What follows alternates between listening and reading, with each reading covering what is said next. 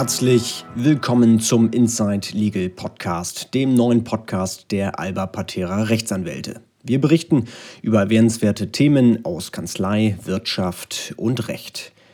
Heute zum Thema Ärger am digitalen Ticketschalter. Das Landgericht München schiebt der Praxis von Viagogo einen weiteren Riegel vor. Gut meinte es kürzlich die Band Rammstein mit ihren Fans, als sie dem Tickethandel auf Viagogo den Kampf ansagte. Mit einem Du kommst hier nicht rein mussten sich zum Tourauftakt Ende Mai diverse Ticketkäufer, die ihre Konzertkarten auf dem Sekundärmarkt erworben hatten, begnügen.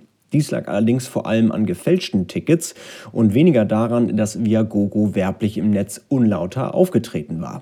Letzterer Problematik hat sich nun das Landgericht München auf Antrag der Verbraucherzentrale Bayern gestellt. Mit Urteil vom 4.6.2019 verbot es der in der Schweiz ansässigen Plattform für Tickethandel mit einer sogenannten garantierten Gültigkeit von Tickets zu werben, wenn solche Garantien gar nicht unmittelbar einsehbar seien. Noch relevanter dürfte die gerichtliche Verpflichtung sein, dass Viagogo künftig die tatsächlichen Verkäufer einschließlich Anschrift mitteilen muss. Bei unternehmerisch handelnden Verkäufern, so das Gericht, seien die Daten rechtzeitig vor Abgabe der Vertragserklärung des Käufers mitzuteilen. Bei privaten Verkäufern gelte zwar der Vorbehalt des 13 Absatz 6 Telemediengesetz.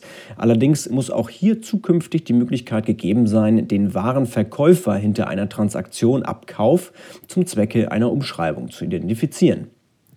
Die Entscheidung des Landgericht Münchens, gegen die Viagogo nach ersten Informationen Berufung einlegen will, ist ein weiterer Baustein, den Geschäftspraktiken des Ticketsekundärmarkts Einhalt zu gebieten. Über zunehmend personalisiertes Ticketing hatten wir bereits berichtet.